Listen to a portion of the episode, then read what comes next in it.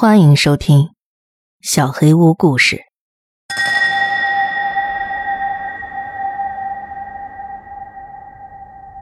今天没有磁带。我是 Bree，我借了张你的笔记本电脑写点东西。我想让他看到这封信，但是我还不能亲自告诉他。我明天会把电脑还给他，他还不知道是我拿的。在他看到这封信之前，应该也猜不到是我。对不起，Sammy，我现在不能见你。这张拼图有很多块碎片，你是最大的那块。但是我可以跟你们解释一些东西。没错，就是你们。你们就像酒鬼一样跌跌撞撞闯进了这些糟心事儿里边。你们中的有些人，或许对他的痛苦，还有磁带里那些人的痛苦表示很关心。我也不是说这样不正常，但是更重要的是你们自己的生活。这种痴迷很危险，这种困惑会让你想去找朋友倾诉。但是拜托，别找你的朋友。如果他们联系你，不要回复，不要同意跟他们见面，不要同意任何事情。我知道你们会怀疑这不是真的，但是我保证，朋友的事情都是真的。比你想象中更贴近你的生活。我知道你们当中很多人不相信我，所以我要把自己的故事分享出来。我也想跟你分享，张妮，你就像我自己的孩子一样。你还是个小不点的时候，我就认识你了。我很爱你，你爸爸也是。至于我的经历，跟大多数人一样。我成长的过程很顺利，我住在一个很富裕的地段，家里有大房子和很多钱。我父母充满爱心和奉献精神，我成长的过程比很多孩子都要幸运。钱让我拥有很多特权，但那时候我不懂自己有多幸运。很多人会为了拥有像我那样的生活，不惜杀人犯罪。但是在我十五岁的那天。一切都变了。我不知道十五岁这个数字有什么特殊含义，或许只是一种巧合。但就在特定的一个时间点，翻天覆地的变化。我计划了一个很大的生日聚会，邀请了五个最好的朋友，他们都来了。但是，有什么地方不对劲？我很难跟没有见过的人解释，但我会尽量去解释。一个朋友替代了他们当中的一个人，表面上看真的没有任何区别。你知道吗？他们甚至能模仿人的性格。他们把自己塞进人的身体，穿着人的皮囊四处活动。但是他们有两个无法改变的缺陷。第一个。你们都知道了，他们不能吃东西。他们想把我送进医院的时候，我发现了这一点。但其实不止这一点。他们的第二个缺陷就是抽搐，就好像身体是粗糙的动画片，会出现一些微小的、几乎察觉不到的瑕疵。身体的轮廓会抽搐，有点像呼吸节奏被打乱了。那其实就是身体对朋友的排异反应，就好像他们穿着一件让人发痒的毛衣一样，忍不住抽搐。我生日那天，我的朋友们都表现出了异常的抽搐。开始我不懂是怎么回事，但我心里清楚，肯定出事了。我拒绝跟他们交流，把自己锁在房间里，直到他们离开。爸妈让我出来，我也拒绝了。妈妈隔着门一直在劝我，爸爸说我有妄想症，说要打电话报警。没办法，我终于开门了。他们带我去看医生，那个医生也在抽搐。我不想跟他说话，他就说我疯了。他说我有厌食症，但我根本没有。我不再相信任何人。我见到了很多抽搐的人，我几乎被压垮了。但是，生活完全变得不可逆转。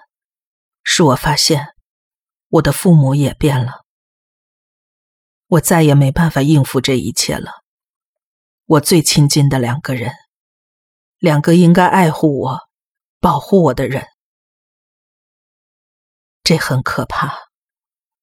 那时候我不知道他们交朋友，所以我叫他们复制品。我不知道他们为什么会出现，也不知道他们到底想要什么。我只知道，他们肯定不是善意的。那天晚上，我偷偷溜了出去，随身只带了一些衣服和吃的。我就这样流浪了很长一段时间。大概一年之后，他们才开始找我的麻烦。他们好像察觉到了我能分辨出他们，这一点显然对他们造成了巨大的威胁。他们想弄死我，或者替代我。那时候我不知道他们的规矩，很庆幸我没有在他们面前哭过。我的固执拯救了我。还有一点幸运的地方，我在垃圾桶里找到了一把弹簧刀。那天，一个女孩站到了我的身后，她跟踪了我好几天，越来越逼近，最后。那天凌晨，她把我逼到了墙角。尽管过去很多年了，但我还清楚记得他的话。他的音调时高时低，很古怪。他说：“你是个坏女孩。”他朝我扑了过来，应该是想掐死我，但是他不知道我有刀。我用尽全力刺中他的脖子。他的身体噼啪作响，最后瘫倒在地上。我一直盯着他抽搐的身体，直到一股黄色的烟雾从他的身体中抽离，盘旋上升，消失在空中。他死了。我以为我杀死了他们，可惜，他们不能被杀死。我只是杀死了那些无辜的祭主。但我有其他办法吗？到最后，我认定自己已经死了，这里就是地狱。我没办法理解一个我可以杀人，人人都想杀我的世界。Johnny，我二十六岁的时候，你爸爸找到了我。我厌倦了逃跑和躲藏。如果他当时没有找到我，我早晚都会被朋友们杀死的。然后我的战斗生涯结束了，你爸爸救了我。他告诉了我关于朋友的事情，他说我有天赋，我能够看到他们，只有我们十五个人能做到。他邀请我加入组织，我的生活有了新的方向，我不再杀人，而是帮助人们活下来。我知道你一直把我当做家人的朋友。但是我也肩负着保护你的使命。你还记得吗？你八岁的时候，有个警察说你爸爸让他来接你。我到的时间点刚刚好，我把你带回家，让你离他远一点。你还记得你在网上遇到的那个女孩吗？你去跟她见面，却被放了鸽子，因为我结果了她。Sam，他们都是朋友。他们都是来抓你的，我不知道我都讲明白没有。我不擅长写作，但是你一定得相信我。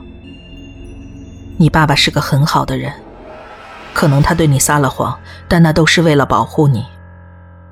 我知道这一天迟早会来的，但是没想到这么快。我不能再写下去了，有一个朋友一直在监视我。当他们占据孩子的身体的时候，那种感觉很奇怪。这种奇怪的感觉会让我怀疑自己的判断。但是我知道，那个小女孩肯定是他们中的一份子。她一直拿着那个甜甜圈，但一口都没动。我现在得注意观察她。我明早之前就会把电脑还给 Samson。我希望他能看到我的信。我希望你们都能看到。明白，这不仅仅是个故事而已，这是一场战争。现在的局面对我们很不利。